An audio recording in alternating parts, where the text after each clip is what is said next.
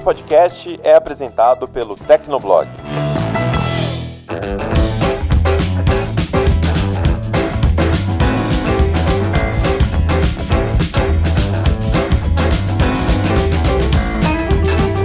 Olá, ouvinte! Seja bem-vindo! Está começando mais um episódio do Tecnocast. Eu sou o Thiago Mobilon. Eu sou o Paulo Riga. Eu sou o Felipe Ventura. E o Barba sou eu. Depois de anos acumulando prejuízos, a LG anunciou que vai encerrar a sua divisão de smartphones em julho de 2021. Hoje a gente conversa sobre os impactos dessa decisão, que pode até encarecer os produtos no Brasil. Aguenta aí que a gente já começa.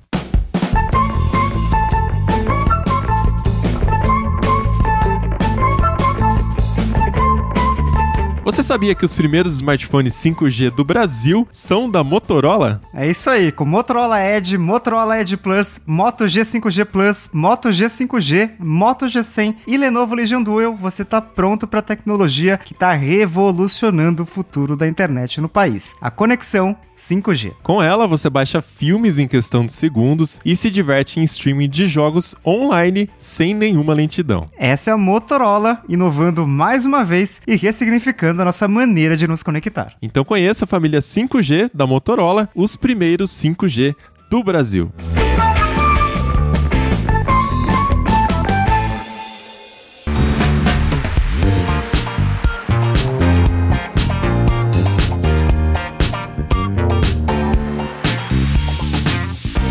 LG anunciou que não vai mais vender smartphones. Em uma nota enviada à imprensa, ela afirmou que acumula prejuízos desde o segundo semestre de 2015.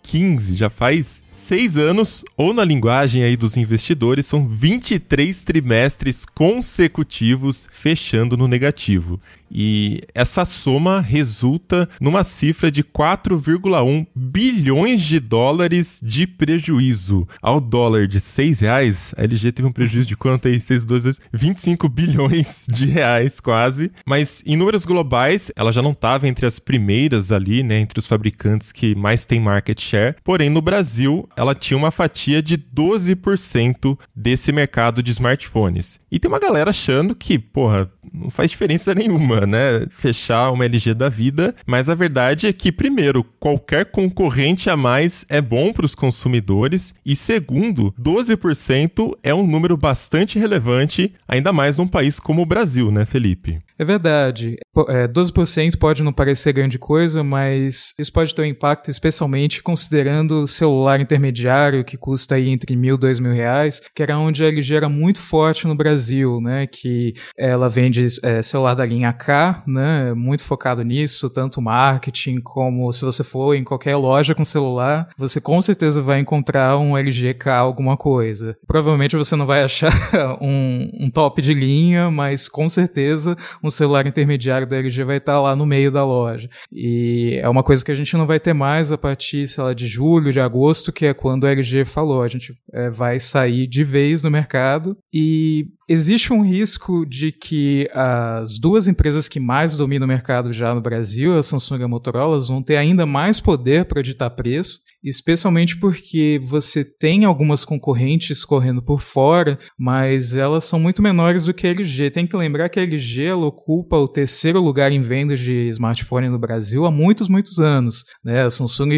sempre em primeiro, a, com a Motorola em segundo e a LG ali correndo em terceiro. Então, tem algumas pessoas que não veem que a LG é, tem esse tamanho assim no Brasil, especialmente porque você considera no mercado global, ela, né, ela é minúscula. Eu realmente nunca conheci alguém, assim, entre os meus amigos, nunca vi alguém usando LG. Geralmente o pessoal usa Samsung, Motorola ou um importado, um Xiaomi né? Então, realmente, acho que é por isso que as pessoas têm essa visão aí. Mas, cara, é um número bem grande para um país de duzentos e tantos milhões de habitantes. E assim, só um comentário sobre o que o Felipe falou, né? Que a gente, ah, a gente vê os celulares da LG, não sei o que, né? Pra vender e tal, e aí não vai ver mais. Eu não sei se vocês andam muito em shopping. É, quando tava começando a liberar mais, né? Por causa da pandemia, quando tava começando a liberar mais um shoppingzinho e tal, até cheguei a, a comprar é, coisinhas no shopping no final do ano passado. E ó, eu já não via, cara. Assim, na naquela nas, nas lojas principais assim, né, de eletrônicos, aquela que começa com K, vocês sabem qual é? Eu não via aquela que começa com M, que é a das mais famosas, né? Ma. Eu também não via LG, só via Samsung. aquela, aquela das casas, eu também não via, eu só via mais Samsung. Então, já tava nesse movimento há um bom tempo. Antes, quando você entrava nessa loja, você realmente vinha lá, toda a linha K tava lá, né, exposta. Agora não, é Samsung, Samsung, Samsung, Samsung, Samsung, um Motorola ali, dois ali, Samsung, Samsung, Samsung, Samsung. E outra perda imediata, além da concorrência, né? Uma fabricante como a LG a menos é muita coisa de fato. Você tem a perda de empregos, né? A LG era uma empresa que tinha duas fábricas principais aqui no Brasil, uma em Manaus, onde né, era a maior fábrica ali, fica na Zona Franca de Manaus, tem uma série de incentivos fiscais para manter uma fábrica ali, mas ela também tinha em Taubaté aqui no Vale do Paraíba, em São Paulo, pertinho de São Paulo, na região de São José dos Campos, Campos do Jordão, enfim. E nessa fábrica de Taubaté, eles fabricavam notebooks, monitores e celulares. Notebooks e monitores a LG era mais forte em monitor, de fato, mas notebook fazia um tempo que ela estava meio apagada. Então, ok. Mas celulares não vai mais ter.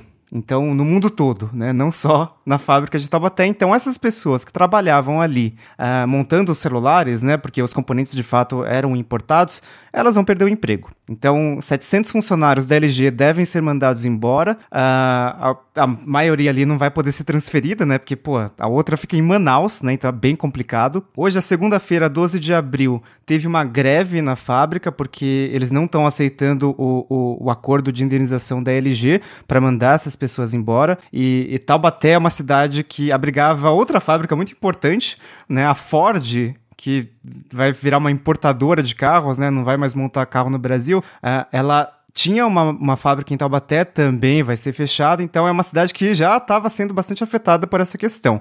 E a gente tem que lembrar que quando uma Ford, quando uma LG, é, uma multinacional sai, é, ela para, ela fecha uma fábrica, tem todo um ecossistema em volta dela. Então, por exemplo, tem uma empresa chamada 3C, ela fabrica carregadores da LG. É, obviamente é, tinha outras clientes, mas a LG é uma multinacional, né? Empresa gigantesca e tal. Fica em Caçapava, pertinho de Taubaté. E e aí, como é que fica, né? Vai ter que demitir um monte de gente também.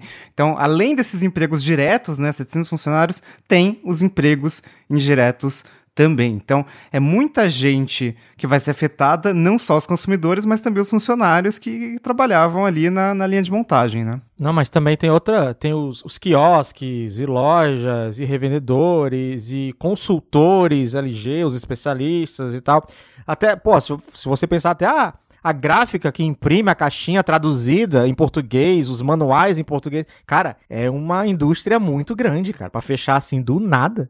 Fato é que a gente já esperava que a LG anunciasse esse, esse fim. Acho que até demorou um pouco, porque eu lembro que uh, alguns meses, alguns trimestres, o Felipe começou a, a, a, fazer um compilado ali e somar o prejuízo acumulado da LG. Então, a cada trimestre, a LG divulgava o relatório financeiro e o Tecnoblog explicava: ah, a LG passa de 3 bilhões de dólares de prejuízo acumulado na divisão de dispositivos móveis. Isso sempre foi muito ruim uh, eh, para a LG, que é uma empresa muito grande mas quando você pegava a divisão de dispositivos móveis, ela puxava tudo para baixo. Então a LG é uma empresa que em TVs ela é lucrativa, uma empresa que em linha branca, ar-condicionado, ela também é lucrativa, mas mobile comia muito dinheiro. No final das contas, aquele relatório financeiro da, da empresa como um todo ficava aquela coisa meio, ah, poderia tá, não tá ruim assim, mas poderia estar tá bem melhor. É tipo, é tipo toda a Sony, que a, divisão de PlayStation paga todas as contas. Na LG era o contrário, né? Tipo, a divisão mobile era que era responsável por,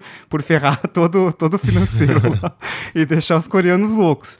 E isso fazia muito tempo. Então a gente está falando de 23, 24 trimestres, há seis anos sem ter lucro numa divisão e numa empresa que ela tinha uma participação relevante no Brasil, mas a nível global é uma empresa que sumiu. Ela já foi muito relevante, até no Brasil ela já foi muito relevante, né? Durante um bom tempo foi Samsung e LG ali na frente. A Motorola passou uh, na era Google, né? Passou assim, Moto G, Moto X, fizeram puta sucesso e atropelaram a LG. E aí desde então a LG vem caindo, caindo, mas assim, 12% ainda não, era uma participação de mercado muito relevante. Uh, então era, era até esperado assim que o, o, pessoal da LG lá na Coreia, né, que toma as decisões globais, pô, será que vale a pena continuar aqui? Talvez não. E decidiram não continuar. Importante lembrar que antes de fechar a divisão de dispositivos móveis, eles tentaram vender a divisão de dispositivos móveis, mas não conseguiram nenhum interessado. Enfim, não sei o que, que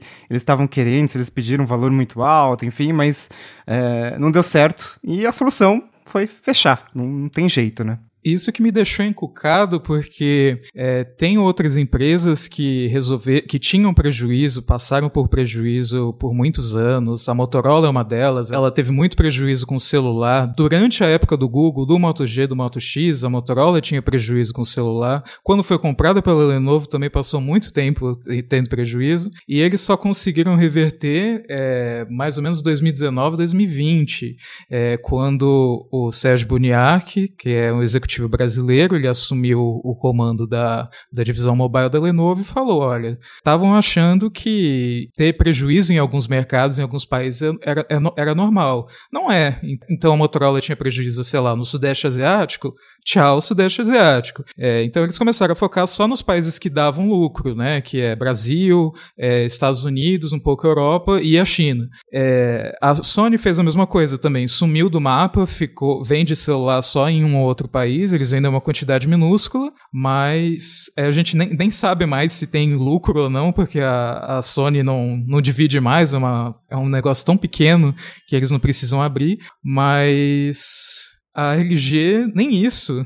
Então eles, eles falaram, tipo, a gente vai sair de todos os países, tipo, não tinha um mercado, alguns poucos mercados que eles ganhassem um trocado, sabe? Tipo, é, eu fico, poxa, até na Coreia do Sul, eu sei que a Samsung é grande, mas nem lá, sabe? Em nenhum lugar. Fico, e, tipo, e ninguém quis comprar.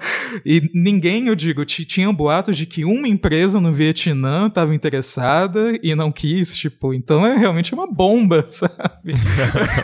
Como que pode, né? É que é um mercado bastante caro, você tem que investir muito em inovação, né, distribuição.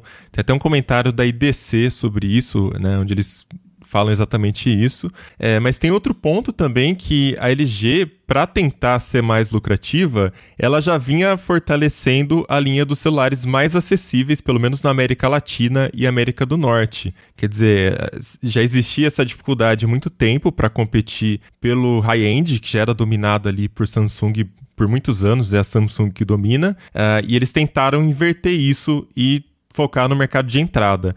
Só que aí é, numa entrevista que o Renato Meirelles da IDC deu para o Mobile Time, ele diz que o consumidor brasileiro ele já está no seu terceiro, quarto ou quinto smartphone. E isso significa que já virou um mercado de substituição. Você já está procurando um aparelho melhor daquele que você já tem. Ou seja, uma faixa de preço mais cara, um premium, um super premium. E a tendência é que isso se mantenha. É, o Riga até está testando smartphones da Motorola, né? Os Moto Gs, que antigamente eram os intermediários aí mais simples, hoje em dia já vem com super configurações, alguns até mais caros também. Uh, mas era um segmento que para a LG já estava bastante difícil e naturalmente é um segmento também com menos lucratividade, os aparelhos de entrada. Parece que a LG não conseguiu fazer um plano de sucessão de aparelhos, né? Pensando nessa questão de o, o brasileiro já está substituindo os seus celulares. Então, na Motorola, a gente vê isso de uma forma absurdamente clara, né? A gente tinha o Moto G, que era um aparelho ali de 649 reais, que não tinha nada do melhor, mas ele era suficiente para quase todo mundo. Então, você tinha ali uma tela muito boa, um, desempenho legal, você tinha uma câmera que quebrava o galho e tal. E aí, depois, com as gerações seguintes, eles não apenas é, lançaram lançaram versões melhoradas do aparelho, mas como expandiram a linha. Então hoje você tem até o Moto G100, é, que é um aparelho que, putz, o cara que começou ali com o Moto G3, enfim, ele decidiu que ele, ah, eu, eu, eu queria uma, uma, um processador melhor aqui, eu tô, tem uns jogos que eu descobri, enfim, e esse Moto G100 vai rodar melhor. Então existe um plano. Agora, para quem tá no seu primeiro smartphone ou tá substituindo o, o Moto G9 da vida e não é tão exigente, ainda tem o Moto G10, que é o aparelho mais básico. Então, é, é na Motorola isso fica muito claro porque não tem tantas letras. Na LG, parece que isso nunca funcionou direito. Você tinha um aparelho que era sucessor, mas aí ele piorava em alguma coisa, ou ele tirava algum recurso que na geração anterior tinha. E some-se a isso, a linha, a nomenclatura é totalmente confusa. LG K62 E aí no Brasil tinha mudança de nome, porque em outros mercados era K52, aqui no Brasil renomeavam para K62, aí ficava uma coisa super estranha, porque um aparelho era diferente do outro e tal. Então é, é, era, era bem confuso. Mas o meu primeiro Android foi um LG. Pena que ele foi o único. Mas ele. o primeiro foi um LG. Qual? Acho que o meu primeiro Android também foi o Nexus, né? Foi o Nexus? Não, o, O meu, meu foi. foi.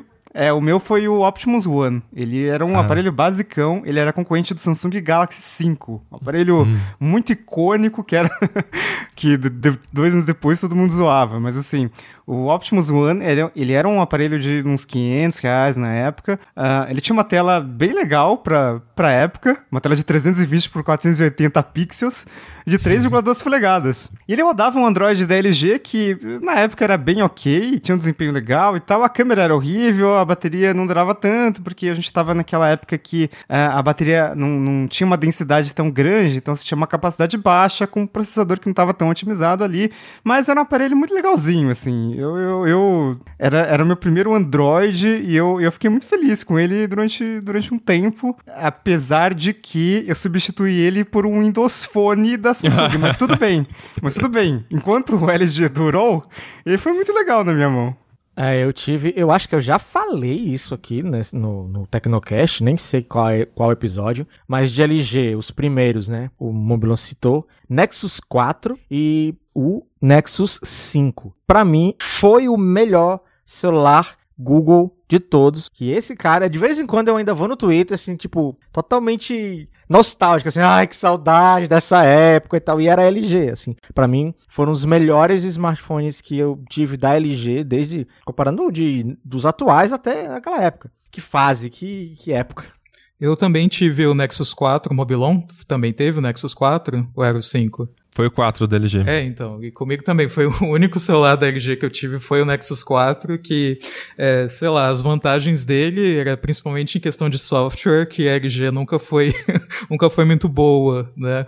Mas o design dele era incrível, eu tenho ele até hoje, e ele marcou um momento muito importante porque ele não custava tanto assim, mas ele tinha um desempenho muito maior do que ah, uns celulares mais ou menos na mesma faixa de preço. É, eu tava saindo de um Galaxy S2 Lite, é, que de S2 não tinha muita coisa, e do, do, pro Nexus 4 foi um salto, assim, só de ver, meu Deus, ele tá atualizando o aplicativo e não tá travando.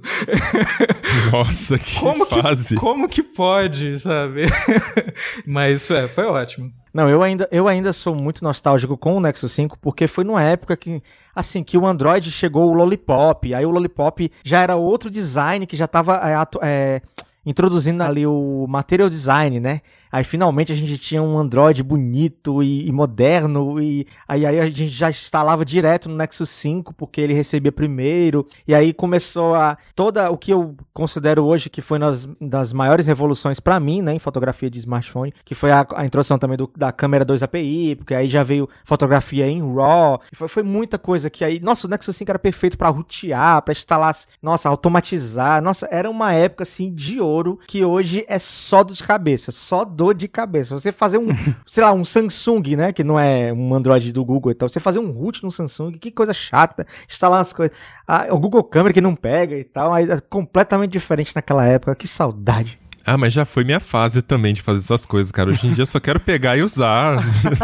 Sabe? Ficar fazendo jailbreak. Não tenho mais saco pra essas coisas, não. Eu não tive um Nexus da LG, mas eu acho que, assim como vocês lembraram, muitos ouvintes vão lembrar com muito carinho dessa época de, de LG Nexus 4 e Nexus 5, porque, primeiro, a gente é entusiasta de tecnologia, né? Então, quando surgiu uma nova versão de Android, a gente, enquanto a todo mundo, basicamente, ficava esperando meses para receber essa nova versão ou nem recebia, você tinha ali no dia a droga da atualização e era só clicar, tocar na tela, quer atualizar? Quero atualizar e pronto, não precisava ficar procurando nada. O Google liberava e é isso aí, só instala e vai dar tudo certo. E o segundo ponto é que, não sei por quanto vocês compraram os Nexus de vocês, mas é, tinha toda uma discussão para ver se o Google de alguma maneira subsidiava esses aparelhos, porque eles eram muito baratos assim. Você comprava um Nexus 4, que era um aparelho que tinha tudo, a- a- só a câmera talvez pecava um pouco, uh, mas naquela época a gente não, não talvez não ligava tanto pra câmera, que você comprava por 800, 900 reais em promoções, assim. Então era um aparelho que, putz, ele, ele tinha um desempenho muito bom, ele tinha uma tela incrível, uh, ele tinha um design já diferenciado, né? Tem gente que se ferrou com a traseira de vidro, mas já era muito bonito aquilo ali.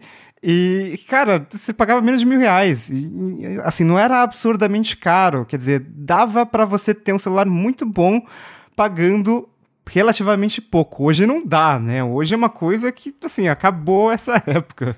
É, tinha, é, tinha a lei lembro... do incentivo também, tinha a lei do incentivo, que o teto ah, era, é. o teto era 1.500 com a Isso. você colocava os, os, aplicativos nacionais, aí o teto era 1.500, aí o Nexus 5 podia ser totalmente abaixo disso. Eu, é isso que eu ia falar. Eu me lembro de ter pagado em torno de 1.500. Uhum, mas aí eu sim. não lembro. É, acho que foi mais quando lançou. Sim. Você deve estar tá falando depois, um pouquinho depois. Mas eu acho que o Barba foi a pessoa aqui, entre nós quatro, que mais teve celulares da LG ou mais lembra de celulares da LG. Porque eu, é, é, eu lembro que às vezes eu tinha alguma dúvida sobre, sei lá, algum aparelho e o Barba falava: Não, mas o LG V20 tem o recurso desde sempre, assim. Cara, ele via com, com os aparelhos da LG que não vendia no Brasil, que, que eu nem lembrava que existia, assim. Então, assim, se existia um fã de carteirinha número um na equipe do Tecnoblog, essa pessoa era Paulo Barba. Cara, é porque é engraçado é, a LG, eu sempre tive esse, essa coisa com, com a LG por causa de câmera. Pra mim, assim, sempre que lançava um LG novo, tinha alguma coisa nas câmeras que eu achava, olha só, tá vendo? Daqui a pouco tem todo mundo, porque, ó, se você pensar, primeira fabricante que colocou um, um celular lá que filmava em Full HD, 2011, Optimus alguma coisa. Primeiro smartphone a filmar em Full HD. Prime. Ótimo. Maximizar. Primeiro smartphone também com duas câmeras, que era daquela época do Optimus 3D, alguma coisa assim. Não era nem outra câmera de foto, não, era só para fazer um efeitinho 3D, mas foi o primeiro. O, a, o G5 foi a primeira vez que tinha, a gente tinha uma ultra-wide no smartphone. Então, primeira, pô, a gente tem ultra-wide em qualquer smartphone hoje. Então, o G5 lá em 2016 já trazia. O V40, que nem chegou a vir pra cá. Aliás, a linha V, né, cara? A linha V para criador de conteúdo. Hoje a gente sabe que o V é de vídeo, porque é focado realmente em, em, vídeo. Então tinha muita coisa. Controle manual de áudio na câmera de vídeo, controle manual mesmo, assim, o, no modo Pro de vídeo que a linha V trouxe. E o V40 foi o primeiro a trazer as três câmeras que hoje a gente tem em qualquer smartphone, que é a ultra-wide, a principal a telefoto. Foi o primeiro. Então, toda vez que lançava um, um LG ou uma linha nova da, do V 40, V50, ela tinha essa novidade, né? Foi a última a que ainda tinha entrada para fone de ouvido. Quando eu tava aqui com o LG Velvet, que eu podia fazer um videozinho pro meu Instagram de gravar tocando guitarra e tal, eu não gravava o áudio separado e depois eu juntava na edição. Não, eu plugava o cabo direto no LG Velvet, direto ali, gravava o áudio e tava tudo pronto. Para mim, a LG acertou muito em relação a esses quesitos, assim, sabe? Câmera e tal. Óbvio que errou em muita coisa. Então, é, é essa relação que eu tenho com, com a LG, né? Cara, eu comecei com a LG quando lá em 2007 eles começaram com campanhas no Brasil para feature phones, não eram nem smartphones ainda. E aí tinha o LG Vilt e depois LG Renoir, é, que eram ali uma linha Cara, o software, eles mesmos que faziam, era uma coisa super travada. É, aí eles colocavam umas firulas por exemplo, na tela tinha um wallpaper de peixinho que você tocava e aí fazia ondinhas na água e o peixinho fugia dessa ondinha. Então, assim, é esse tipo de coisa na época. Só que a gente tá falando de uma época onde os celulares eram é, Windows Mobile com HTC Touch, que era chamado de iPhone Killer, e o iPhone estava na primeira, no máximo na segunda geração nessa época.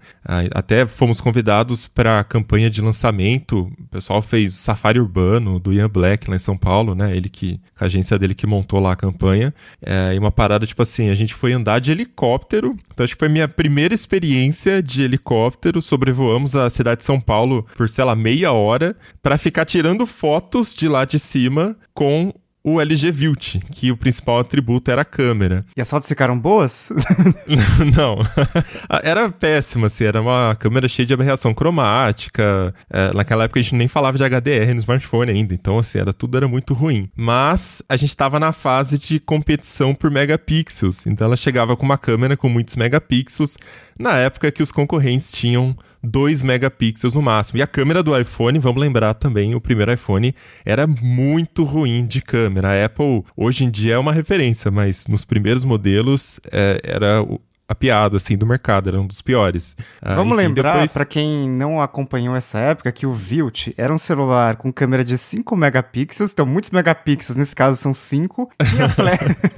para 2007. Um... Tinha uma característica que era muito uh, notória de celulares que focavam em câmera naquela época, que era o flash de Xenon. Nossa. E tinha uma lente de grife, né? A lente era Schneider. Então, você tinha todos aqueles, aqueles atributos ali, a Nokia usava muito causais, Aí você tinha também algumas empresas. Acho que a Sony e Ericsson também usava. Sim, causais. sim. Tinha, tinha, é, essa questão muito da grife, mais do que hoje é, com Huawei e Leica, né? Tinha, tinha muito esse... Ah, mas qual que é a, a marca da lente desse celular, né? Isso, eles davam bastante atenção. Mas pelo visto, assim, o problema da LG não foi falta de inovação, né? Porque o Barba só aí ele lembrou de umas coisas que eu não lembrava de jeito nenhum. E, e eu lembro de várias outras coisas recentes, né, da LG.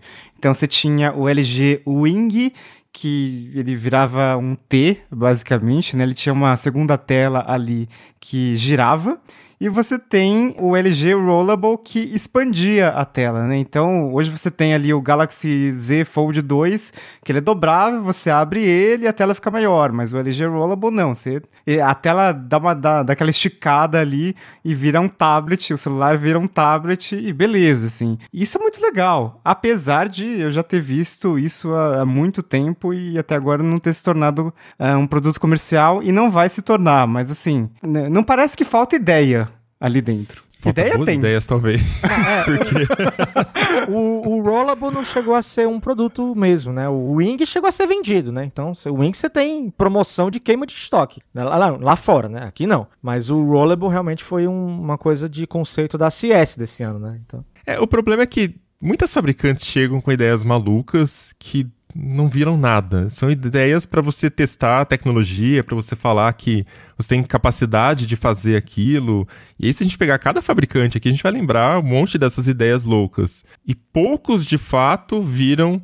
É, é meio que quase como um MVP, né? Você testa ali, vê se tem interesse também. Mas poucos viram, de fato, um produto final. E aí, quando a gente vai pensar em celular esquisito, que dobra, que enverga, que não sei do que lá, cara, tem uma porção de, de. Tem um cemitério aí de smartphones que nunca vingou, né? E... Sempre parou no primeiro projeto aí. Então, é porque assim, se você pensar, o que é um smartphone hoje, né? É um bloco retângulo com uma tela na frente, algumas câmeras atrás, uma câmera frontal, porque é, é, aquela coisa, você tem uma ideia muito boa, vamos fazer um celular modular. Aí você, na hora de executar, você não tem uma equipe, sei lá, é o controle de vai da merda, né? Tipo, porque o, o G5, ele era modular, mas ele precisava retirar a bateria. Então, a Motorola, você coloca, você pensa num celular modular, você pensa o quê? Ah, tá aqui ligado, eu vou, pá, colocar o outro módulo e vou usar. O G5 não, você desliga, aí você espera aqueles 5 segundos para desligar, desligou, aí você vai tirar o módulo, aí você troca o módulo, aí você segura de novo, aí espera mais 10 segundos de boot. Aí, pô, se você for colocar uma câmera, velho, seu, seu filho já andou, já caiu, já falou mamãe e papai,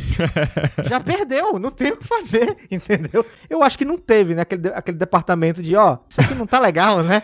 Vamos pensar um pouquinho melhor? Ou na, talvez na pressa de querer lançar, eu não sei tem ideia, mas não tem ninguém para implementar aquilo ali direito, né? Eu lembro que é, esse do G5, eles apresentaram na MWC em Barcelona. Eu tava lá, fui ver em loco a, o evento, e assim que eles apresentaram, foi uma coisa meio. todo mundo em silêncio. Assim, geralmente quando você apresenta um produto muito legal, as pessoas aplaudem, né? Mesmo que. Ou eles colocam algum... uma plateia da empresa na frente para aplaudir também. É, exatamente. Esqueceram Prova... isso. Provavelmente tinha uma plateia da empresa ali na, na primeira fila com como é de praxe, assim. Todo evento tem, mas assim, ficou um silêncio, assim. Esse é o novo LG G5. E aí ficou uma coisa meio.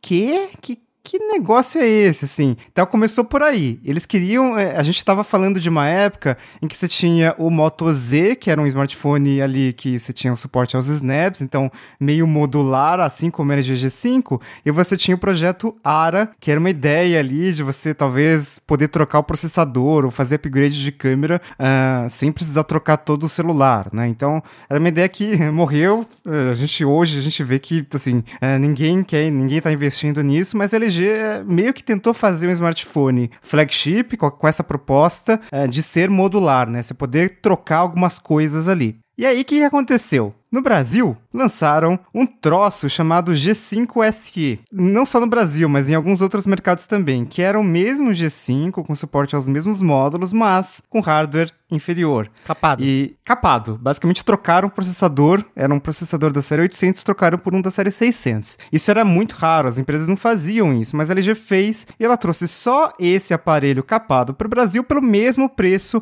do Galaxy S é, na Sim. época que não veio capado. Então, você tinha umas, umas coisas de, de implementação de marketing que não faziam muito sentido. E fora que é, a LG, é, ela tinha umas ideias assim que, pois é, faz sentido, legal, mas a ideia tá incompleta, sabe? Ela não foi executada até o final. Então, por exemplo, uma coisa que é, quem defendia celular da LG falava é que, ah, se você comprar um LG G, um LG V, ele tem um quad DAC. Então, a qualidade de som é incrível e tal, né? Você, você tem um sistema, uma, um, um sistema de áudio muito melhor do que num outro smartphone. Se uma, se uma Apple da vida lançasse um celular com Quad DAC, o que, que, eles fariam? Primeiro, eles dariam um nome decente para isso, né? Porque Quad DAC, que né? Que é. coisa é essa? Seria, sei lá, Pro Áudio, uma coisa assim que a Apple é, daria. É verdade. E lançaria, e lançaria todo um ecossistema. Teria um fone ali para aproveitar esse negócio. A LG até tentou fazer uma parceria com a B&O, com a Bang Olufsen, mas ficou uma coisa meio tipo, e daí, sabe?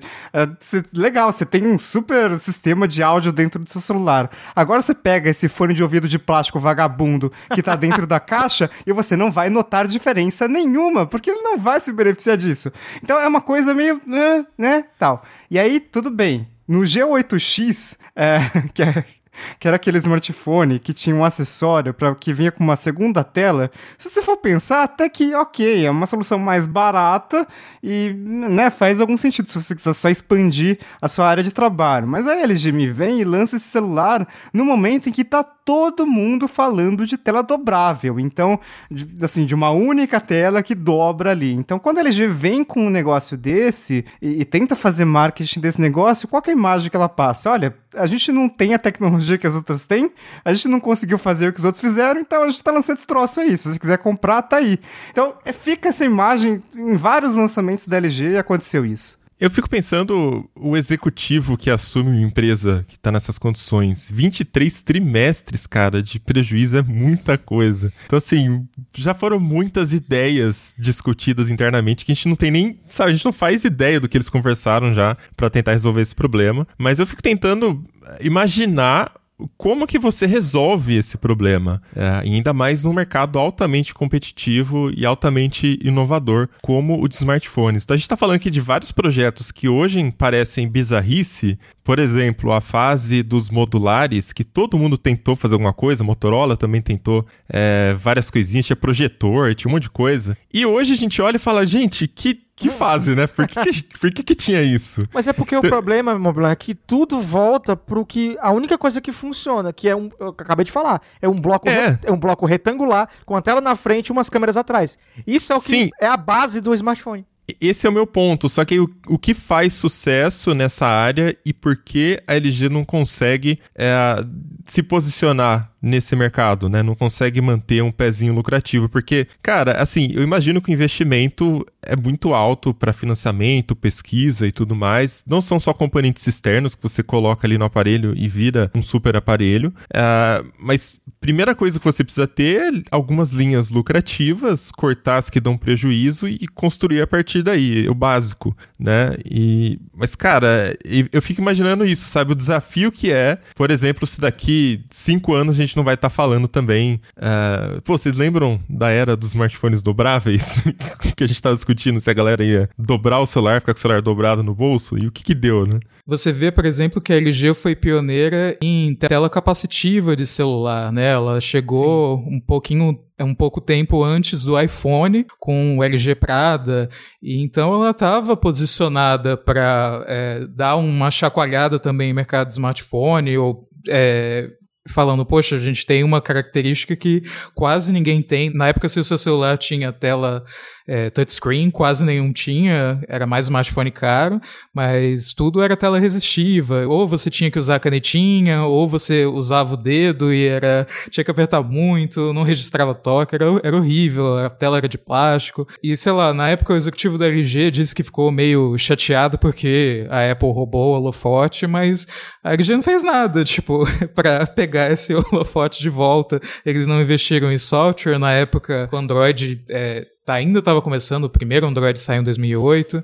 e eles demoraram também um tempo para entrar nessa de, de, smartphone, porque eles ainda estavam ganhando muito dinheiro com dumb phone, né? Então, em, em 2009, eles estavam ganhando dinheiro horrores é, com, com celular, mas tudo com dumb phone. Eles tentavam fazer celular para concorrer com, com iPhone na, nos Estados Unidos, e eram umas geringonças que era basicamente um dumb phone mais arrumadinho, é, com uma... Ah, a câmera é um pouco diferente, ah, o design é um pouco diferente, mas, tipo, na época as pessoas já, já não ligavam mais. Então essa, essa transição, assim, já começou mal, né, do dumb phone pro smartphone. E no smartphone eles começaram a correr algumas coisas que ou dá um resultado, mas é muito, por um período muito curto de tempo, por exemplo, o LG Optimus 2X, que o Baba mencionou, ele foi o primeiro a gravar em Full HD, ele também foi o primeiro com processador dual-core, inclusive está tá registrado no Guinness, é, com, no livro Guinness de recordes, como o primeiro celular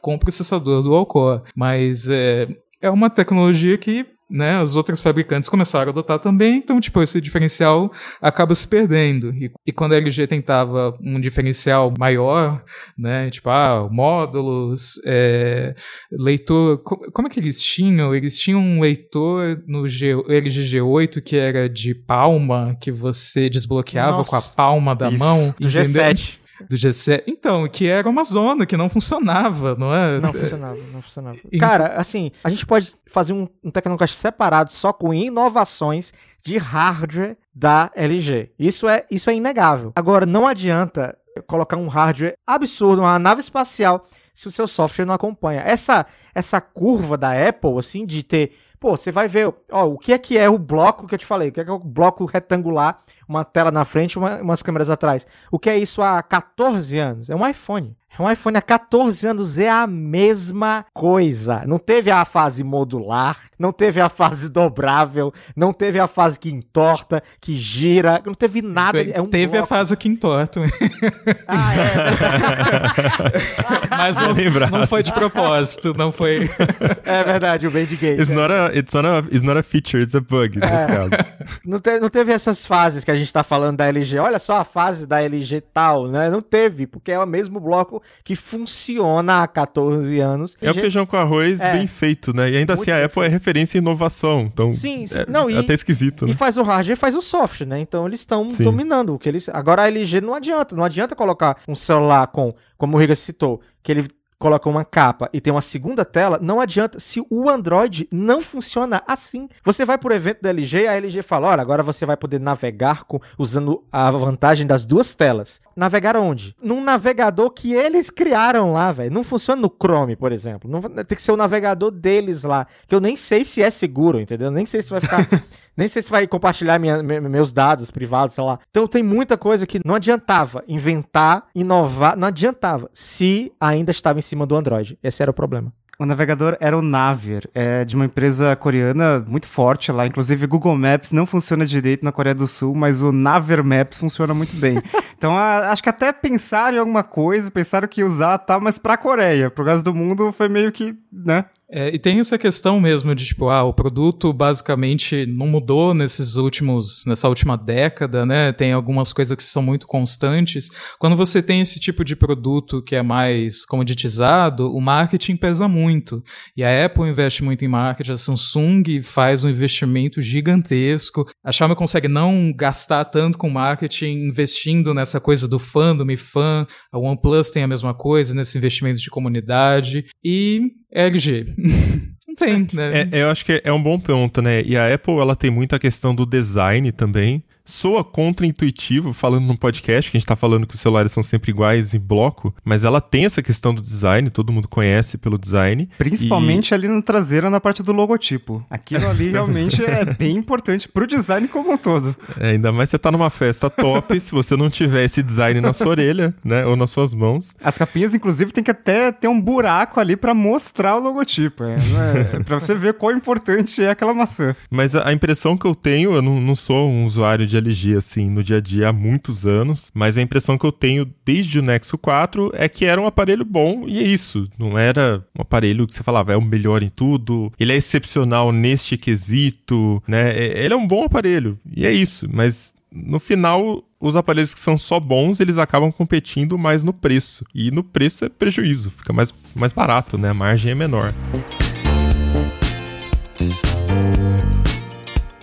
Vocês lembraram de, do, do iPhone que entortava, a gente lembra que, assim, toda grande empresa vai passar por uma crise gigantesca ao longo de sua existência, né? Samsung foi o Galaxy Note 7 que explodia e foi uma crise gigantesca, mas tanto a Apple quanto a Samsung investiam muito em publicidade, então eles conseguiam, de alguma forma, eles fizeram também é, é, o processo certo, né? Admitiram o problema ali, reverteram e tal, ou, ou, ou compensaram o, o consumidor de alguma forma, mas o que contou muito com contra a LG e que acabou com a confiança na marca por parte de muita gente foi um aparelho chamado LG G4. A LG nunca explicou direito o que, que acontecia naquele celular, mas tudo apontava para uma falha de projeto. Então o, o processador parece que não estava soldado é, muito bem e ele não aguentava é, muito quando é, o celular esquentava. E daí, com o tempo, isso acabava criando alguns problemas ali de solda e tal. O aparelho começava a travar, depois ficava lento, depois ficava reiniciando sozinho e depois não saía mais da tela de boot. Você ligava e ficava lá LG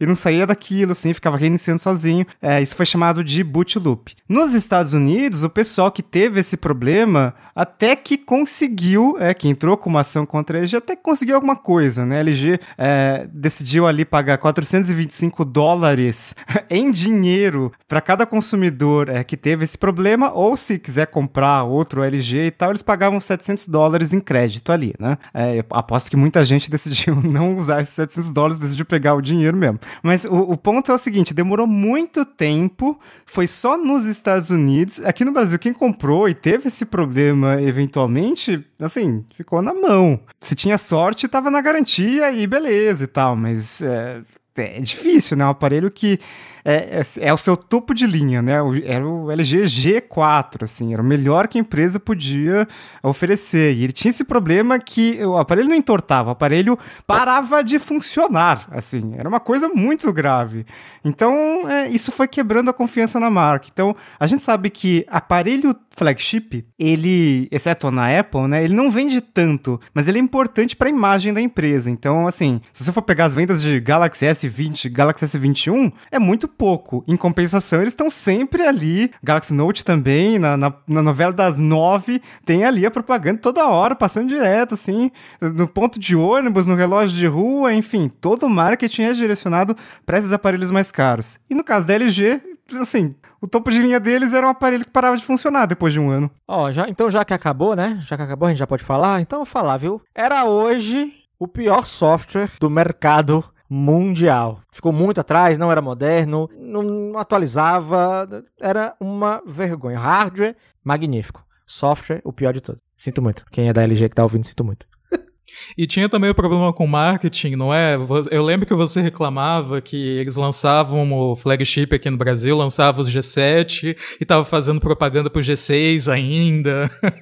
Era só metendo os pés pelas mãos. É, nos últimos anos a LG meio que mudou o foco, né? Você não via mais muita coisa do, dos flagships, você via um, um esforço de, de, marketing, de comunicação muito grande para a linha K, que no final das contas era o, o, o que rendia faturamento para a LG no Brasil e que permitiu a LG manter esses 12% é, de market share num mercado que, assim, é, é, é difícil. É, você tem a Samsung ali com mais de 50%, você tem a Motorola com 25% que atropelou a LG anos antes E a LG ainda assim conseguia manter ali muito por causa desses aparelhos da linha K. E aí o, os da linha G ficavam meio sumidos, assim, e a estratégia de lançamentos era super estranha, porque a LG lançava o G pelo mesmo preço ou mais caro, que é pior, do que um Galaxy S. E quando você olhava os dois aparelhos, assim, não fazia sentido você comprar o LG, assim, porque LG, o, o, Samsung tinha é, uma câmera melhor, às vezes, uma tela melhor, enfim. É, é, era uma coisa meio que, ah, a gente cobra o mesmo preço porque a gente quer posicionar o produto assim. Mas ele não vale isso. Então, isso era óbvio depois de algumas semanas é, que qualquer aparelho recém-lançado da LG é, ficava metade do preço. Era até uma piada. Ó, foi lançado por 4 mil, mas a gente sabe que daqui a uns 3 meses vai ser 2 mil. Então você espera daqui a 3 meses e a gente vê se vale a pena comprar. Porque é, não, não, era, era muito estranho. E até na linha K, durante um bom tempo, talvez é, até por ter essa força, né? É, nos intermediários, ficou com uma precificação assim fora da realidade, não fazia sentido.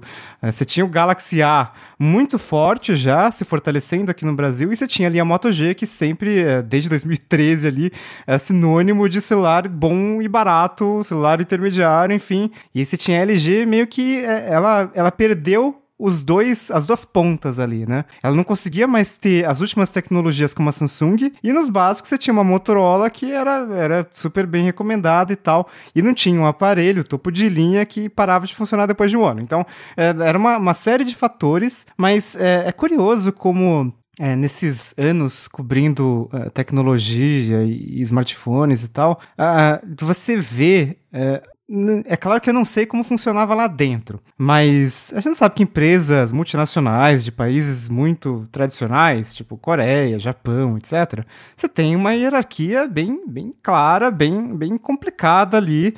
É, dificilmente você vai ver um, um presidente brasileiro, por exemplo, né? Uma coisa que, por exemplo, na Motorola, quem cuida da Motorola global é o Sérgio Buniac, que saiu do Brasil, né? Uh, na Samsung, por exemplo, na LG, você não vê isso. Mas em uma das empresas, talvez você tenha mais liberdade para trabalhar. E na LG era uma coisa muito. É, é, assim, eu, eu conheci uns três ou quatro gerentes de produto em quatro anos, assim, era, mudava muito frequentemente. Então você sabia que, assim, eram pessoas muito boas, é, tive contato com, com, com, várias delas e, é, assim, elas conseguiam defender um LG, né, o que já era bem complicado, mas tinha uma rotatividade muito grande ali nesses cargos mais gerenciais, assim. Então, é, é tava estranho, uh, a gente sabe que esse, esse negócio de, de, de, ficar trocando muito, de ter uma rotatividade muito grande, é um sinal amarelo ali. 23 trimestres no vermelho também.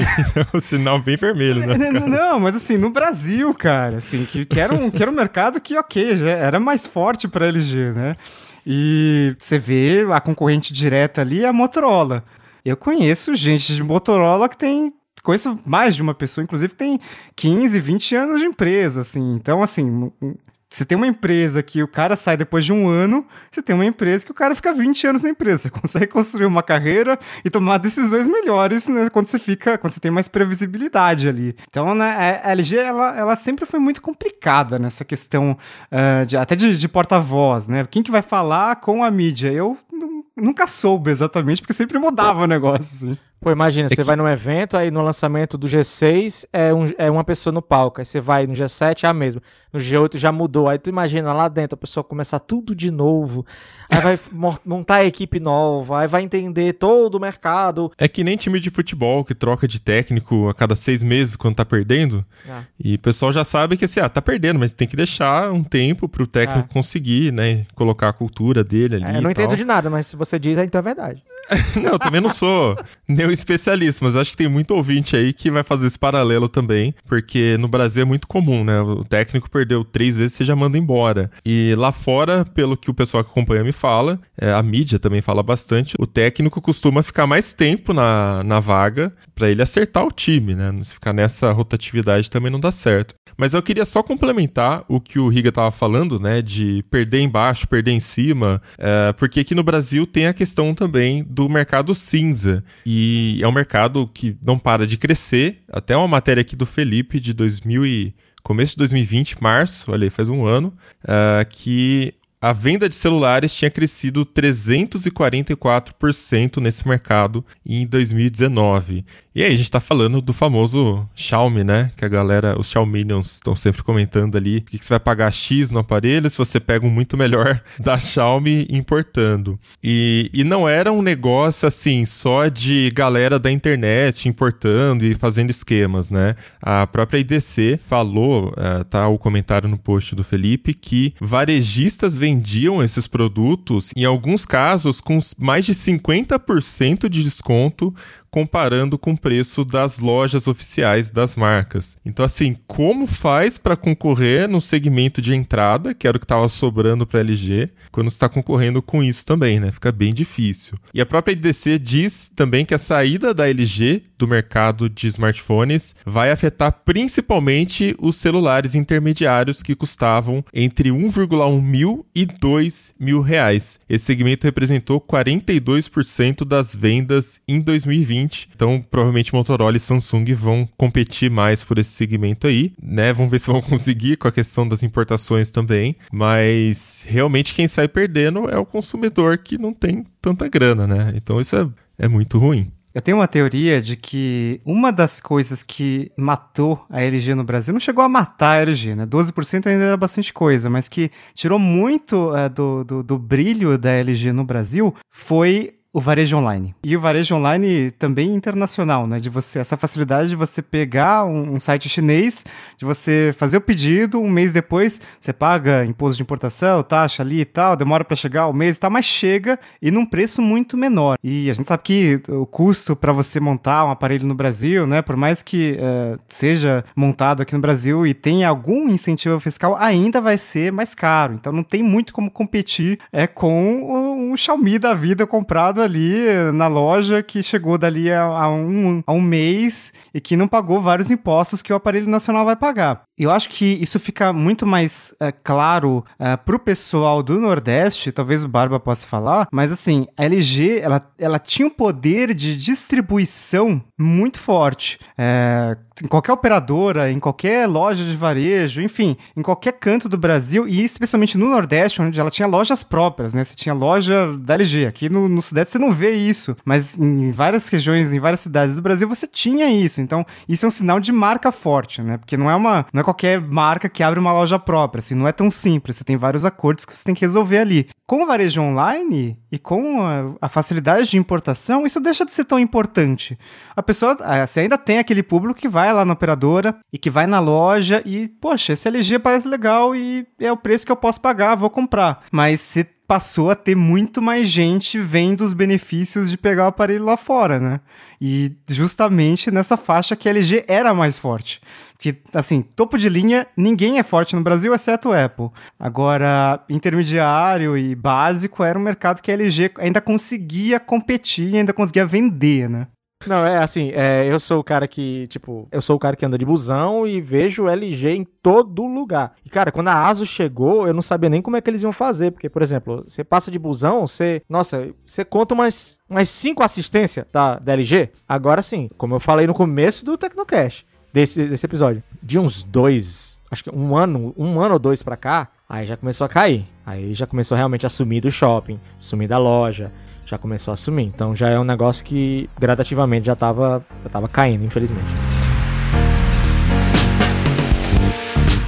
Mas no fundo, no fundo, eu queria que a LG tivesse conseguido vender é, a sua divisão de celulares para outra empresa, primeiro para a gente continuar é, tendo uma marca, tendo um, um, outro player no mercado, que é importante, né? Que no Brasil, sem LG, você perde o terceiro lugar, você vai ter duas empresas concentrando 75% do mercado, isso é muita coisa, é muito poder para só duas empresas. E, pô, eu, no fundo eu, eu acreditava, pô, será que é positivo? A Multilaser não podiam comprar, né? Tipo, é uma fábrica de celulares e tal. A Positivo uh, vem uh, com essa estratégia de trazer novas marcas. Uh, por exemplo, a Anker, né, que é uma marca de acessórios muito boa.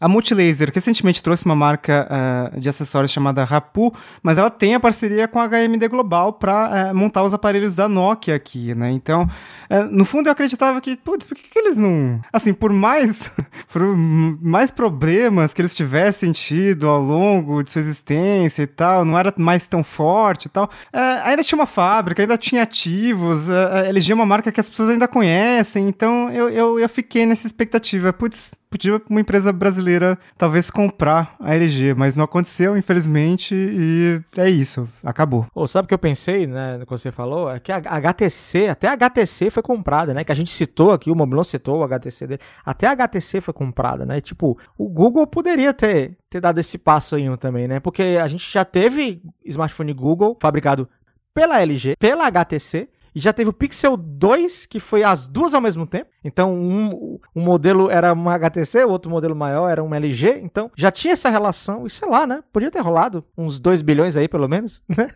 Então, assim, só para encerrar esse Tecnocast, eu queria fazer uma pergunta aqui para todos. Eu posso até começar respondendo, mas eu queria primeiro ouvir a opinião de vocês, para não influenciar. Qual a outra empresa que vocês acham que vai ser a próxima a abandonar o Brasil, ou pelo menos fechar a divisão de smartphones? Eu tenho uma opinião, quero ouvir Primeiro o Riga, talvez o Mobilon ou o Felipe, não sei. Será que a gente tá pensando todo mundo na mesma empresa? Na mesma? Será? eu vou falar, eu vou falar. Eu acho que a Asus pode ser a próxima. Sim, eu também. É isso? É porque assim, eles estão investindo muito nos ROG Phones. Já não tem Zenfone intermediário, já não tem Zenfone de entrada, tem o Zenfone ponto final. É, o depois do 5, o 5 ainda foi o último é, suspiro, talvez. O 6, que tem aquele negócio que, mais uma vez, né? É uma, é uma, uma LG da vida, né? Tentou inventar um negócio que um, talvez nem seja o que a gente quer. O que a gente quer é um bloco com uma tela e uma câmera atrás. Então, o flip phone lá, o flip câmera lá do, do, do Zenfone, talvez não funcione tanto assim pra gente tal. O Zenfone 7 é a mesma coisa. Não sei se vai ter o 8 no Brasil. Eu espero que sim. Mas eu acho que o 8 pode ser o último da linha Zenfone. Vai focar em ROG, porque é uma divisão que dá para inventar uns acessórios e, e, ajudar aí a vender. E é um smartphone que ele é muito elogiado, porque a imprensa também ajuda muito a, a dar uma levada, né? A gente que é a imprensa ajuda muito a convencer as pessoas que, olha, isso aqui é realmente legal, ou olha, isso aqui não é legal. E o ROG Phone, um atrás do outro, eles são muito elogiados lá fora. Então eu acho que é uma linha que pode funcionar, é um pouco separado de Asus, mas pode funcionar. Porém, eu acho que a Asus é a próxima. Eu não sei vocês. Eu confesso que é, quando vocês começaram a falar, né, Asus e tal, eu, eu confesso que eu não lembrava uh, que a Asus ainda estava vendendo celular no Brasil. Então, Na verdade, foi, foi uma surpresa. Não, peraí, Asus. Ah, é. tá, tá, tá. Talvez porque, isso responda, é, né? Porque, sim, porque eles têm é, uma operação muito limitada, né? ROG Phone é o nicho do nicho do nicho de uma coisa que eu não acredito. É, o Zenfone ali, né? Já foi é, aquele aparelho para bater o Moto G, né? Aquele Motorola Killer e perdeu muita força com o tempo. Isso foi resultado até de, de uma reestruturação global ali, né? Não tinha muito o que fazer. Mas eu, assim, pra, pra mim a Asus já acabou no Brasil, só precisa oficializar. Foi tipo a Sony Mobile, que demorou um pouquinho para falar que, que ia sair do Brasil, mas a gente já sabia que. É, a gente já recebia uns números assim. A Sony Mobile, num, num trimestre ali, é, tinha vendido 20 mil celulares. Assim, isso é pouquíssimo, assim, vocês não têm noção. Não dá para manter uma empresa vendendo 20 mil celulares do naipe da Sony Mobile. Eu acho que a Asus. É, já, já é isso, já é a Sony Mobile. E infelizmente, né? Porque eu vejo mercado brasileiro aí nos próximos três anos, talvez, é muito pulverizado, né? com Samsung e Motorola ali com um market share muito absurdo, né? 50 e 25, que eles sempre tiveram. A Apple ali com 5% em, em termos de volume, que ela sempre teve, mas que é, em termos de valor, ela sempre foi muito forte, né? Porque ela só vende celular caro, então, assim, garante o mercado brasileiro com muita folga, mas o resto ali lutando por um terceiro lugar que não existe, assim, por, por, por cada um com os 2%. Tipo, eu não vejo nenhuma empresa, infelizmente, tomando esse lugar da LG. Parece que vai ser muito dividido entre todo mundo. E aí, Multilaser, Nokia, uh, talvez positivo, talvez uh, ah, DL com Xiaomi, enfim, mas não tem uma marca forte mais aqui. Eu, É isso Não, eu mesmo. né? concordo, É isso- é isso, eu exatamente. concordo. Já tinha, não, eu já tinha falado. Com Fechar a conta e certeza, passar a regra. Pois é. Com certeza a Asus, pois é. A presença dela já é. é, Ela vende celular pelo site próprio e pra onde mais? Ela vende loja física. Você consegue se deparar numa loja física com o celular da Asus? Eu não vejo há anos. Até a linha Max, até aquela, aquela, linha, aquela linha Max Shot, a gente tem que lembrar daquele aquele processador lá, o O QCIP 1, que, eu esse- acho. é, que só se fala em outra coisa, né? até aquele ali ainda tinha na, no shopping de- depois. Não, não, não sei se tem nas lojas físicas, mas na mão das pessoas com certeza não tem Não mais. tem. não tem. Pois não é. tem. Então é isso, vamos chegando ao final de mais um episódio do Tecnocast. E aí, manda seus comentários pra gente sobre essa situação. Você pode mandar lá no Twitter, marcando arroba Tecnocast, ou pela comunidade.tecnoblog.net. E o Barba quer lançar uma hashtag aí, né, Barba? Hashtag volta LG. Então comenta lá no Twitter, marca a gente também. Só chamar o arroba Mobilon. Arroba Paulo Riga. Arroba Ventura Felipe. E arroba barba com três as no final. Esse Tecnocast vai ficando por aqui. Voltamos com outro semana que vem. Até lá! Tchau. Falou! Falou!